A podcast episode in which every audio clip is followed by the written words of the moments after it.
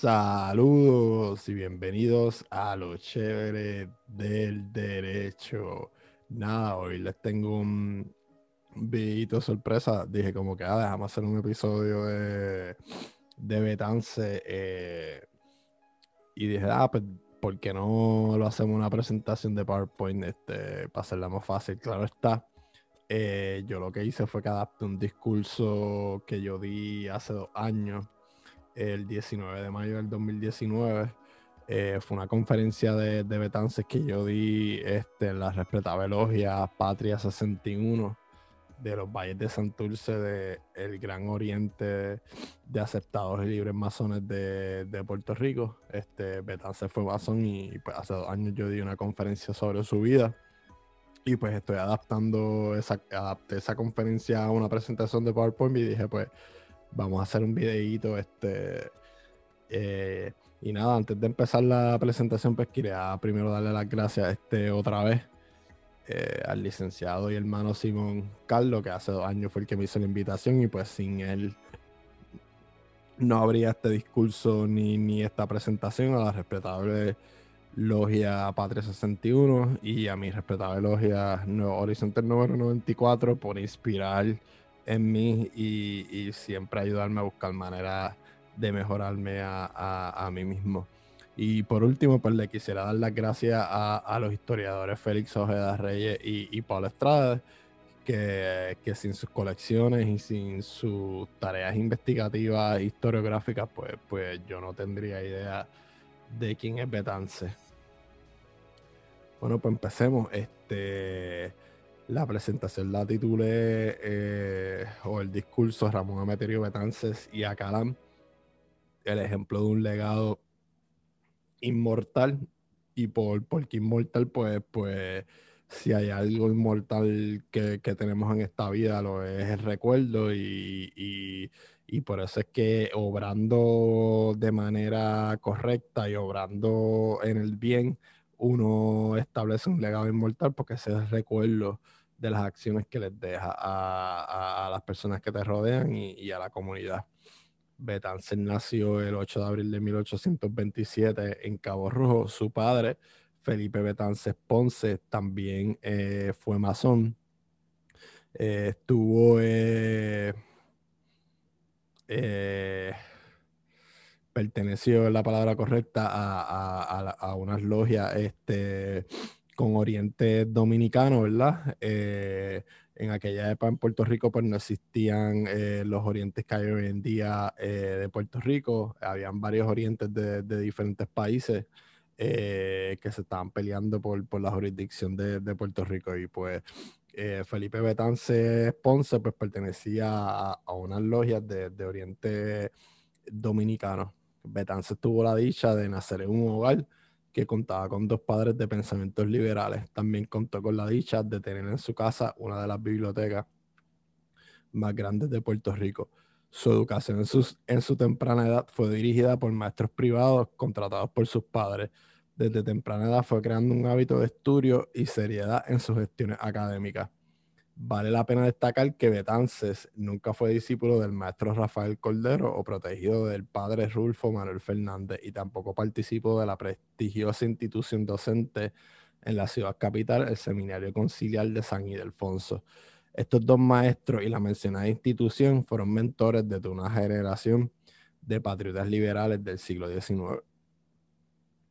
Poco después de la muerte de su madre, María del Carmen Alacán, ocurrida el 10 de febrero de 1837, su padre lo decidió enviar a Toulouse, en el sur de Francia. Allí transcurrió toda su adolescencia. Luego de terminar su bachillerato en, letras y ciencias, requisitos indispensables para entrar en las escuelas de medicina francesa, Betances ingresó en 1848 a la prestigiosa eh, Facultad de Medicina de la Universidad de París fue uno de los principales médicos cirujanos e investigadores científicos en París, la capital científico-cultural del mundo occidental en el siglo XIX. Eh, esa época en el siglo XIX fue una época en convulsión en la que Darwin revolucionaba la teoría de procedencia humana, Monet y Van Gogh cambiaban la forma de retratar al mundo, sustituyendo el realismo por impresiones. Los Lumieres convertían momentos efímeros en escenas cinematográficas permanentes. Wagner escalaba la música y el teatro a una dimensión mística. Víctor Hugo y Leo Tolstoy transformaban la tragedia humana en joyas literarias y Edison electrificaba el mundo. el 1848 fue un año clave en la trayectoria revolucionaria de Betance. El 22 de febrero de aquel año, la policía dispersaba una multitud congregada en el Palace de Medellín. En aquella ocasión, los estudiantes estuvieron en la primera línea de fuego y constituyeron una especie de enlace entre los políticos radicales y la clase obrera durante los 23, los días 23 y 24, la multitud se transforma en una fuerza lo suficientemente poderosa como para derivar la monarquía francesa y derrotar a las fuerzas del poder establecido, que en la víspera de los acontecimientos parecen abrumadoramente fuertes. Fue casualmente en este minuto histórico que estremece Europa cuando Betance inició su práctica política participando en la revolución antimonárquica del 24 de febrero que implantó la Segunda República Francesa. En 1848, Betance selló su compromiso de solidaridad con las justas causas.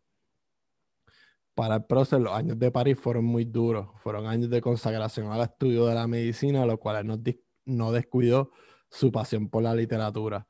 De vez en cuando eh, escribió un poema romántico, hacía traducciones y redactaba piezas de teatro. Eh, junto a Alejandro Tapi Rivera, Betance fue uno de los primeros narradores puertorriqueños en cultivar la literatura indianista. Betance sería, junto a Alejandro Tapi Rivera y Salvador Brau, uno de los primeros que también en fomentar la perspectiva de género en Puerto Rico. En 1852, y acabo de ver que lo repetí, eh, Alejandro Tapi Rivera publicó en Madrid su novela La Palma del Cacique Betances terminó publicando la novela Dos Indios, publicada en Toulouse poco antes de terminar su carrera de medicina. Betances se identificó plenamente con las ansias de liberarnos como pueblo de nuestros primeros moradores. En esta novela podemos ver cómo el escritor toma de partida contra la metrópoli española usando a los indios como representación de la conquista y los dolores y amarguras de aquella cristiana empresa tanto como el de Dux Int como en su obra política posterior, Betanz utilizó a Fray Bartolomé de las Casas como testigo de cargo contra el coloniaje español instaurado en nuestra América. Para Betance, la palabra conquista era sinónimo de exterminio. Para la obispo nacido en Sevilla, vocablo resultaba tiránico, abusivo, impropio e infernal.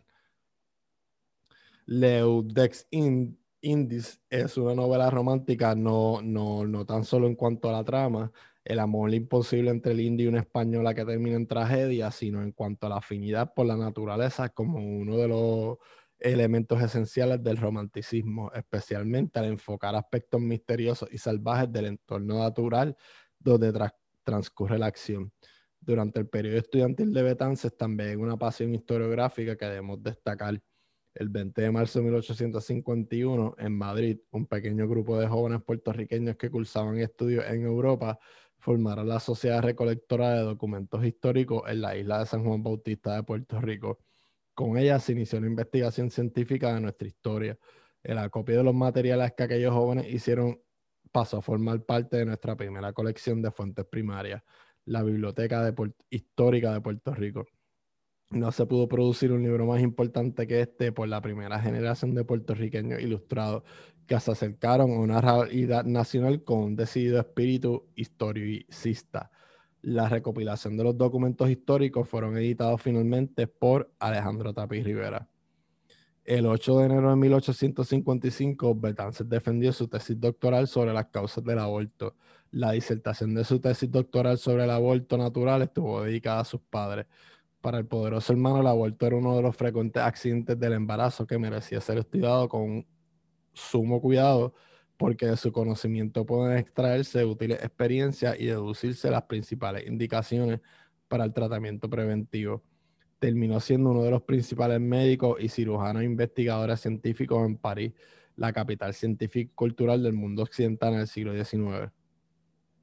Después de terminar sus estudios, el poderoso hermano regresó a Puerto Rico, donde revalidó su título de médico cirujano el 15 de abril de 1856. A partir de aquí, su agenda política y humanística choca con las estructuras de poder difíciles de cambiar en la isla. Entre 1858 a 1869, el médico de Cabo Rojo fue desterrado de Puerto Rico en tres ocasiones y expulsado dos veces de San Tomás y una de Santo Domingo. Desde el 1856, la formación en el oeste de una sociedad abolicionista le valió al fundador su primera expulsión. Radicado en su primera patria adoptada, Betance recibió un golpe más terrible que aquel destierro decretado por un oscuro procónsul del colonial español, la muerte de su sobrina María del Carmen Henry, quien iba a ser su esposa no sé si era una costumbre de la época, no sé, pero eso está ya súper raro que tú te vayas a casar con tu sobrina, la hija de tu hermano. Sí.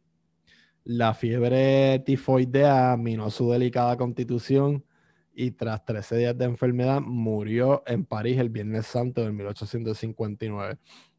La mayoría de los escritos íntimos de Betance son para esta época en donde sufre y se, y se deprime por la pérdida de su amor, el cual compara con su patria amada. Con desesperación por meses le escribe a amigos y familiares a ver cómo podía regresar de Francia para enterrar a su sobrina eh, en Puerto Rico. Estaba en destierro y pues quería ver cómo podía llegar a Puerto Rico para enterrarla eh, en su tierra. El destierro eh, se convirtió en, esa época un mecanismo de intimidación común. Tapia fue desterrada en el 854 y le siguió Julio Vizcarrón del año siguiente. José Julián Blanco sufrió igual expulsión en 1858 por solicitar promulgación de, leyes especiales pues, para las colonias en ultramar, los territorios de ultramar. Los que no eran desterrados eran vigilados y castigados. Por ejemplo, en 1862, Valderotti Acosta, entonces catedráticos de la Escuela de Comercio, Agricultura y Náutica, no fueron confirmados en sus puestos porque, según gobernador Echague, dichos catedráticos son, lo más, lo más, son los que más se distinguen por la desafección al gobierno de SM, por sus conocidas miras de independencia, por sus ideas yanqui. Eh, este Puerto Rico fue en parte en general lo que impulsó a, el resto de la agenda de la vida de Betance. Y pues contra este trasfondo, Betance tuvo que luchar eh, en varios frentes por el, por el resto de su vida. El reformismo criollo y el alayo pensular, como vamos a ver luego criticando a los autonomistas, eh, luego del año terrible del 887, la invasión norteamericana y la no menos dura desesperanza personal. El segundo destierro fue precipitado por la intervención militar de España en Santo Domingo, junto a los generosos servicios que privadamente prestó a la República Hermana en los momentos de la Guerra de la Restauración. El 20 de junio del 864, expulsado de Puerto Rico, llegó Betanza a Venezuela, pero regresó a la isla cinco meses después, cuando ya se había decretado la paz en la República Dominicana. En 1867 data la última expulsión de Betances, los soldados del primer batallón de artillería de San Juan se amortinaron el 7 de julio de aquel año. Las autoridades usaron el incidente de pretexto para ordenar la salida de 14 ciudadanos considerados desafectos al colonial español. Que estas personas no tuvieron relación con aquel motín. Así lo explicó el hermano. Nada común con la propaganda revolucionaria, que la, con la propaganda revolucionaria tuvo el levantamiento del ejército, el que, a la verdad, nos inspiró poca confianza. Además de Betance, entre los expulsados se encontraba el licenciado segundo Ruiz Belville y un joven comerciante de ascendencia francesa, nacido en Ponce, Puerto Rico, que dejó una huella profunda en la historia del separatismo en Puerto Rico, Carlos L. Croix. A los desterrados del 1867 se les ordenó trasladarse a Madrid y ponerse a disposición del ministro de Ultramar. Betance y Ruiz Belville violentaron el mandato de extradición, dándose a la fuga clandestinamente se trasladaron a Nueva York, donde fueron atendidos por José Francisco Bazorra, médico de Mayagüez que ocupaba el cargo de representante diplomático de la República Dominicana en aquella ciudad. La estadía en Nueva York es corta, pero de extraordinaria trascendencia en la trayectoria histórica del movimiento independentista puertorriqueño. Fue durante este tiempo donde se institucionalizó, institucionalizó el movimiento revolucionario de Puerto Rico, organismo rector del proceso insurreccional que culmina con el grito del Ares. La directiva inicial del comité quedó compuesta por Segundo Ruiz Belvi, Ramón Meterio Betanza y José Francisco Bazorra. Algunos meses más tarde, en la República Dominicana, el Comité Revolucionario de Puerto Rico se ampliaría, quedando la dirección de Betance y Bazorra e integrándose como nuevos miembros José de Celi Aguilera, Mariano Ruiz Quiñoles y el arzobispo Fernando Arturo de Meriño y Ramírez, que eventualmente sería presidente eh, de la Nación Dominicana. El 21 de agosto de 1867, ante el Tribunal Superior de Nueva York, eh, el científico puertorriqueño firmó una declaración jurada con alegado propósito de hacerse eh, ciudadano de Estados Unidos. I, Ramón Emeterio Besante, do declare an oath that is my bona fide, that is his bona fide my intention to become a citizen of the United States and to renounce forever all allegiance, fidelity to any foreign prince, protest, state, state or sovereignty, whether particularly to the Queen of Spain or to am now subject. Betiance fue crucial el no permitir que los Estados Unidos anexaran eh, San Tomás en un tratado con Dinamarca que no fue ratificado en el Senado y también ayudó a que fracasara el intento de anexión eh, de Santo Domingo. Después de la guerra civil, Grant quería anexar varias islas en el Caribe con el propósito de enviar a todos los negros liberados de la guerra para recién eh, islas anexadas. Eh, ¿verdad? Eh, eso es lo que llaman la, época de la reconstrucción, la aplicación de las enmiendas de la reconstrucción eh, en los estados del sur, los gobiernos marciales en los estados del sur, la, implementación de condiciones para que puedan unirse a la Unión nuevamente, incluyendo la ratificación de las enmiendas de, de la reconstrucción y, Grant, eh, aunque no lo crean, Grant logró exterminar eh, casi el 80% de, del Ku Klux Klan eh, durante su época como presidente. Las primeras ideas imperialistas de, de Seward durante la administración de Galt fueron un reflejo de lo que luego serían la norma imperial después de 1898 en Santo Domingo existía un roce de facciones entre libertadores y conservadores. El lado conservador apoyaba la anexión a Estados Unidos, el lado liberal, liderado por el Gregorio Luperón, favorecían el ideal de la Federación Antillada. Gregorio Luperón era un hermano masón de Betance, un hermano antillano. Eh, Gregorio Luperón hizo eh, la Liga de la Paz en República Dominicana, el cual Betance y Hostos participaron. Eh, y el cual Hostos usaría después de modelo cuando hizo la Liga de Patriotas Puertorriqueños en 1898, eh, aunque no fue escuchado ni, ni tanto por los líderes locales aquí en Puerto Rico, ni por McKinley eh, en Estados Unidos. Pues la, la, Liga de Patriotas Puertorriqueños es importante en nuestra historiografía porque es el primer reclamo de un derecho a la autodeterminación eh, de, los puertorriqueños, del pueblo de Puerto Rico y, su dignidad eh, humana. Y pues la Liga de Patriotas, pues como mencioné ahora mismo, pues eh, tuvo como fuente la Liga de, Paz formada por, por Gregorio Luperón. Pues nada, el tratado ya estaba hecho, lo que pasa pues que, que los tratados no fueron ratificados por el Senado y pues como bien establece la constitución, eh, la constitución establece que pues, el Ejecutivo lo firma como representante de los Foreign Affairs a nivel internacional, pero el Senado lo tiene que ratificar por más de, dos terceras partes. Gregorio Luperón era íntimo amigo de Betance. Esta lucha de Betance por la Confederación Antillana y los intentos de los Estados Unidos le dieron unidad al hermano de las tendencias imperialistas que luego describirían la política pública internacional de los americanos en el 1898 y en los años posteriores. El jueves 22 de agosto de 1867, Betance zarpó en el Vapor South America con destino a San Tomás. El 29 de agosto, junto a Ruiz Belby, llegó, Betance a, llegó a la colonia danesa. Al día siguiente zarpó con destino a Santo Domingo. En noviembre se halla en Santo Domingo, donde introduce a Puerto Rico la más famosa de sus proclamas incendiarias, la que contiene los diez mandamientos de los hombres libres. Puertorriqueño, el gobierno de Isabel II lanza sobre nosotros una terrible acusación. Dice que somos malos españoles. el gobierno nos calumnia, nosotros no queremos la separación, nosotros queremos la paz, la unión con España. Más es justo que pongamos nuestras condiciones al contrato. Son muy sencillas. Era aquí.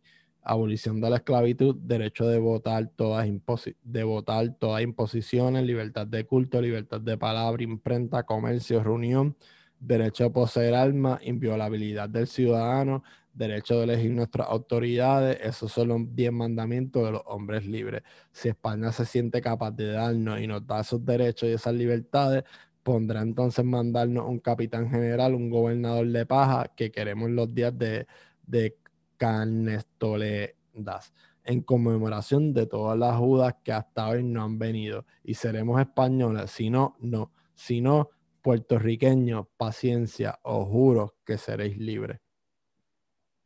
Durante este tiempo se le ve viajar al antillano de isla en isla de propaganda.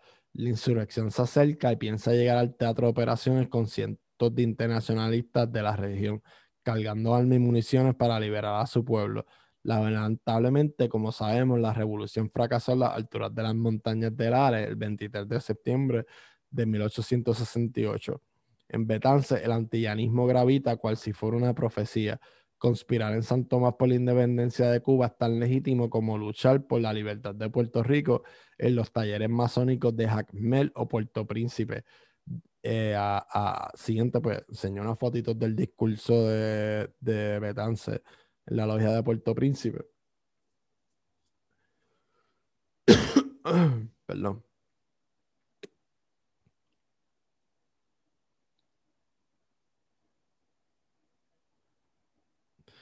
Mientras tanto, en Puerto Rico, las reformas que vienen implantando España en la isla, iniciadas en 1869 al fundarse los partidos políticos y que culminan en 1873 con la, con la abolición de la esclavitud negra y la desintegración del trabajo servil, inutiliza los esfuerzos a favor de un nuevo proceso insurreccional.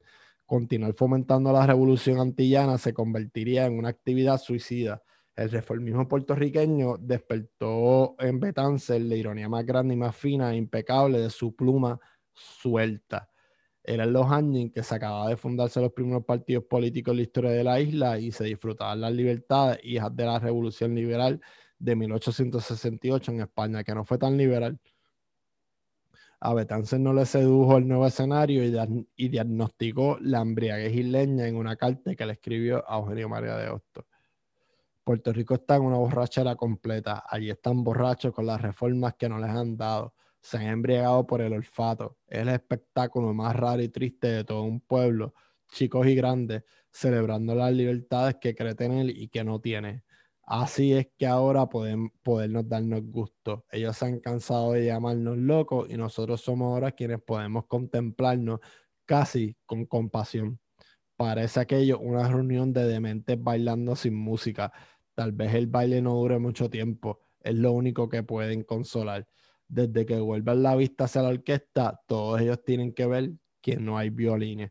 Carta a de Haití, el 1 de abril de 1871.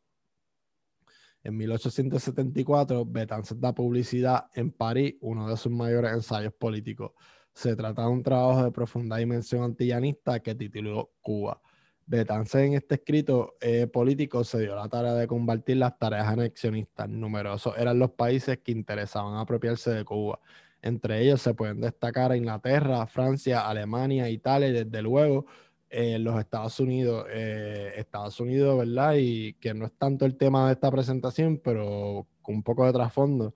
Estados Unidos llevaba pendiente de Cuba desde, podríamos decir, desde la presidencia de Thomas Jefferson este, y nunca la había podido eh, hacer parte de ello, hacer la suya.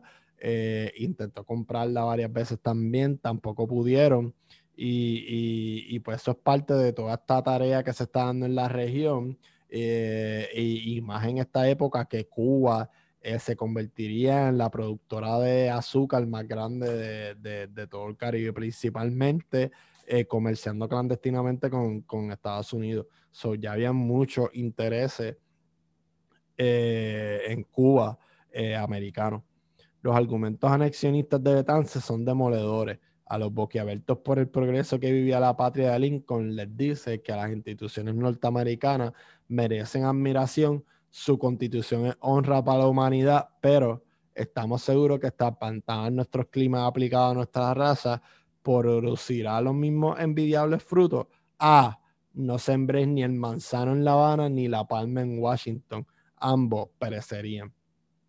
El 13 de abril de 1875, procedente de Haití, llegó el hermano Betance a la ciudad dominicana en Puerto Plata, donde tenía permanente residencia su querido hermano y amigo íntimo, el general Gregorio Luperón. Algunas semanas más tarde, el querido hermano Eugenio María de Hosto pisaba por primera vez la tierra dominicana. Betance y Hosto empezaron a laborar en silencio en lo que podemos llamar, la conspiración del, del 875. Eh, a principios de la década de 1880, el poderoso hermano se le nombró primero secretario de la delegación eh, de la República Dominicana en Francia, encargado de sus negocios en la ciudad de Londres y, Berna. Mientras ocupaba su escaño dominicano en la daño República de Haití, vemos surgir un conflicto muy gravoso que puso en peligro y amenazó la integridad territorial de las Antillas. Bajo la presidencia de Luis Felice Lucius Solomon, hubo la intención de convertir a la República Negra en un protectorado francés o norteamericano. Es decir, que se trata de vender al mejor postor la independencia de un pedazo de la patria antillana. La seriedad del asunto la vio claramente el prócer puertorriqueño. No importa si el Estado interesado en compartir la soberanía era Francia o Estados Unidos, el protectorado tenía que rechazarse. Betance sabe muy bien que estaba en juego la destrucción de ambas nacionalidades, por eso afirma enfático, nada de protectorados que habrían llegar pronto, que harían llegar pronto los protectorados a la frontera dominicana y que se le harían atravesar, y quizás se le harían atravesar. El presidente de Haití es el centro de la rabia de Betance. Ese maldito nos ha hecho daño. El odio personal que destila contra el dictador haitiano se puede apreciar claramente en una carta que le dirige al padre Fernando Arturo de Meriño. Se ha cebado en sangre ese miserable y no hay por ahí un nihilista. en 1889, Betancel le escribe lo siguiente a Lola Rodríguez de Tío. A carácter. ¿Quién nos dará carácter? Vea usted ese pobre Tapia, un corazón de oro como sus pestañas una inteligencia elevada, una honra de sin mancha, una generosidad de ideas sin igual, una comprensión rápida, una imaginación ardiente. ¿Lo ha visto usted al satánico vendiendo imágenes de la Virgen? En otro país, en otras circunstancias, qué cosas bellas hubiera dado ese cerebro. Pobre Tapia, algún día levantaremos su memoria. Vea usted a, pero no digo más, amiga, que se me va la pluma cuando sueño en todo el mal. Yo solo lo sé que han hecho al país los reformistas, los autonomistas y asimilistas. No en vano sostiene Morte que la guerra ennoblece al hombre. Cariños a patria. El cielo puertorriqueño le dé un hijo de carácter, suyo de corazón. Cuando Betance le escribió esto a Lola, estaban todavía frescos los componentes del año terrible de 1887, que lamentablemente no, no debilitaron los votos de, de, lealtad de los autonomistas al gobierno y, a la nacionalidad metropolitana, que fue el año terrible 1887, eh, con el crecimiento del Partido Autonomista que acababa de firmar eh, su programa de gobierno en el famoso plan de Ponce en el Teatro eh, La Perla en, Ponce con Valderotti de Castro y, y, el crecimiento de los masones al nivel de la isla, pues el gobernador Paleazo decidió arrestar eh, a varios masones y avembas autonomistas en Puerto Rico, entre ellos pues, nuestro fundador, el muy respetado Santiago R. Palmer y, y Valderotti de Castro. Y pues Betances no podía comprender cómo después de tan horribles hechos, donde Valderotti de Castro se, se vio bien debilitado en el morro, eh, y estuvieron a punto de, ser fusilados y él no podía comprender cómo esta gente todavía quería formar parte de un país que los había perseguido de semejante manera. En una carta a Sotero Figueroa, eh, en 1894, Betán se le tira duro a Muñoz Rivera por describir en su periódico La Democracia al grito del Ares como una raquítica algarada del Ares Básicamente, eh, en lo que les voy a leer ahora y van a leer, pues Betán se le dijo a Muñoz Rivera que era un nene de papi. No saber los trabajos, los desvelos, los peligros que costó tal algarada. No lo que se hizo allí, ni los resultados que se han obtenido, ni las penas, ni los dolores, las, las muertes, los lutos que surgieron, ni los que sufren los escritos, ni el reconocimiento que se les debe. Pero el mundo está plagado de ingratitudes y el autor del artículo echa inconscientemente en cara al pueblo puertorriqueño un insulto precisamente a propósito del único acto de dignidad que haya cumplido en cuatro siglos de la más abyecta servidumbre, al levantarse e inscribiendo su bandera la abolición de la esclavitud y la independencia de la isla. Eh, durante sus últimos años en la década de 1890, dedicó su vida a la causa revolucionaria en Cuba. Entre 1897 y 1898, le escribe 26 veces a Julio Gejena, ¿Quién es Julio Gejena? Pues Julio Gejena, eh, brevemente les explico, Julio Gejena fue con Roberto H. Todd, los dos masones, eh, cuando se estaba dando todo esto de la preguerra hispanoamericana, ellos fueron y, le entregaron eh, algunos planos y algunos mapas con Intel de dónde estaban las fuerzas españolas al entonces asistente secretario del Navy, eh, Theodore Roosevelt. Por eso es que algunos estadistas dicen que nosotros invitamos a los americanos. Fun fact, los americanos nos invadieron, ellos bombardearon a, Puerto Rico y pues Julio Gejena, luego con la creación de la Liga de Patriotas en 1898, pues sería eh, esa vertiente eh, anexionista eh, dentro de la Liga de, de Patriotas y Gena era miembro de, de, la sección de Puerto Rico del Partido Revolucionario Cubano y, Roberto H. también. En sus últimas cartas con Gena, Josto y Guzmán, eh, eh, cartas con Gena, Hosto y Guzmán, podemos apreciar la desesperación de Betance con relación al peligro de una invasión americana. En estas últimas cartas, Betances predijo que se iba a dar una guerra entre España y Estados Unidos. El 27 de mayo de 1898, Betances le escribe a Jena. Otro fun fact, Betances junto a José Martí fueron los únicos que predijeron pues, que, que, que nosotros íbamos a ser una colonia perpetua de, Estados Unidos y en parte era porque eh, ya eh, era una realidad de la época eh, que, Estados Unidos nos tenía agarrados pues, pues, por, por nuestras partes. El 27 de mayo de 1898, Betance le escribe a, a Jena. Sin embargo, usted me parece únicamente preocupado de arrancar a Puerto Rico de los brazos de España sin pensar en organizar el país para que se gobierne por sí mismo y conformándose con que queden las condiciones de un territorio indo. Yo creo que nos merecemos más que eso y estoy seguro que si en América comprenden que lo que queremos es ser libre e independiente, ese pueblo no nos obligará por la fuerza a servir a la carbonera de la Unión los dominicanos son más débiles que nosotros y ya por dos veces han hecho arriar en Samaná la bandera estrellada. Si yo estuviera allí, ya habría emprendido negociaciones en ese sentido y lo seguiría hasta obtener mi objeto. Ya viene Hostos de Chile, creo que va a Santo Domingo. Es un dependiente calmoso. Conviene que usted se ponga bien con él, por su talento, por sus rectitudes, por su vida toda intachable. Hostos merece toda la clase de consideraciones es un amigo seguro y un patriota firmísimo. Adelante, querido y suyo, patria, independencia, libertad. Betance, Hostos, pues, pues también era masón. Le escribe a Eugenio María de Hostos lo siguiente el 7 de junio de 1898. Por otro lado, me parece que Jena no se preocupa sino de arrancar la isla de manos de los españoles, aunque caigan luego en la de los americanos como territorio le he escrito que deben dos o tres formarse en comisión, ponerse la voz con el gobierno yanqui y hablar claro. Esto es decir la verdad. Puerto Rico no quiere pertenecer a la Unión, está resuelto a resistir. Esto puede producir desastres irreparables.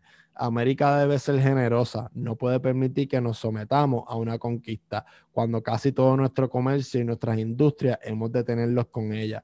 La independencia para nosotros es nuestra salvación y para los americanos una fuente más de considerable riqueza. Escribe la ajena en el mismo sentido. Yo no he ya y seguiré, yo lo he ya y seguiré haciéndolo. Jena desgraciadamente es muy yankee, pero va equivocado. y le he escrito que sería un crimen de parte de nosotros exponer al pueblo puertorriqueño a las desgracias que puede tener la resistencia ciega. Esta situación me llena de inquietud. Le escribo otra vez ajena en una carta sin fecha. ¿Qué hacen los puertorriqueños? ¿Cómo no aprovechan la oportunidad del bloqueo para levantarse en masa?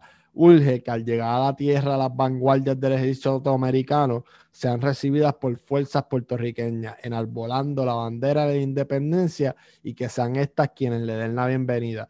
Cooperen los, los norteamericanos en buena hora a nuestra libertad, pero no ayude al país a la anexión.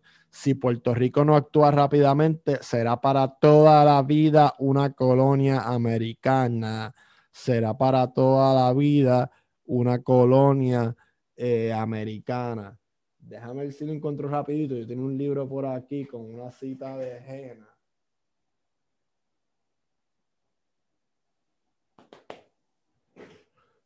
No lo veo, pero sé el título del libro, Las, Las Crónicas del Capitán Rivera. Hay una cita de Julio Gejena del 1923 que si él hubiera sabido lo que Estados Unidos hizo con Puerto Rico, ya para esa época, pues que él no hubiera abogado para la anexión para Puerto Rico y se hubiera quedado en su casa con su bisturí y sus plantas. Betances murió el 16 de septiembre de 1898. En el año 1907, la Comisión de Hacienda de la Cámara de Delegados aprobó el HB 142 por los señores Colbert y Torres para trasladar a Puerto Rico los restos del patriota Betance y erigirle un mausoleo en el pueblo de Puerto Rico. El 18 de septiembre de 1917, Alfonso Lastra Charries fue designado por el Senado y la Cámara de Representantes de Puerto Rico para poner en vigor el proyecto aprobado en 1907 y la resolución conjunta del 13 de marzo de 1912 hecha por Barceló para trasladar a Puerto Rico los restos de Ramón Emeterio Betance. Eh, en esta foto que está ahí en el trasfondo, eh, eh, Antonio Barceló a la llegada de los restos de Betance, cargando los, restos de Betance, Antonio R. Barceló también fue un distinguido hermano masón aquí en Puerto Rico y cumple la semana que viene, en este preciso día, jueves. El jueves que viene el 10 de junio de 1920 se reunieron en el cementerio Pérez Lachaise de París los señores eh, Rafael Martínez Ortiz, enviados de la República de Cuba, la viuda Betances, doña Simplici, Simplicia Jiménez, Eugenio Carlos de Hosto, Alberto Bravo, entre otros, para exhumar eh, las cenizas de Ramón Emeterio Betance y traerlas a la legislatura de Puerto Rico bajo el Partido Unión de Puerto Rico y la presidencia del poderoso hermano eh, Antonio R. Barceló. Este, nada, aquí una, una, varias frases de, de Betance. Y hoy yo digo, el que ama el oro en el oro encontrará su recompensa, y ese es para siempre indigno entre la justicia y la libertad. Ahí como con un breve poema, las ideas nacen y se forman y se transmiten, los cerebros las recogen, se modifican y se visibilizan de generación en generación, por más que no la quieren los tiranos, cuyos insultos a la libertad son tan vanos como el viento que pasa. Mi bella niña, hay que saber que el sufrimiento es un bautismo más por la patria de uno mismo, ojalá ser de ver. Si alguien, galante caballero, de la muerte hablaré cualquier día, inquiere altiva del primero, y tú, y por mi patria, ¿qué tú harías?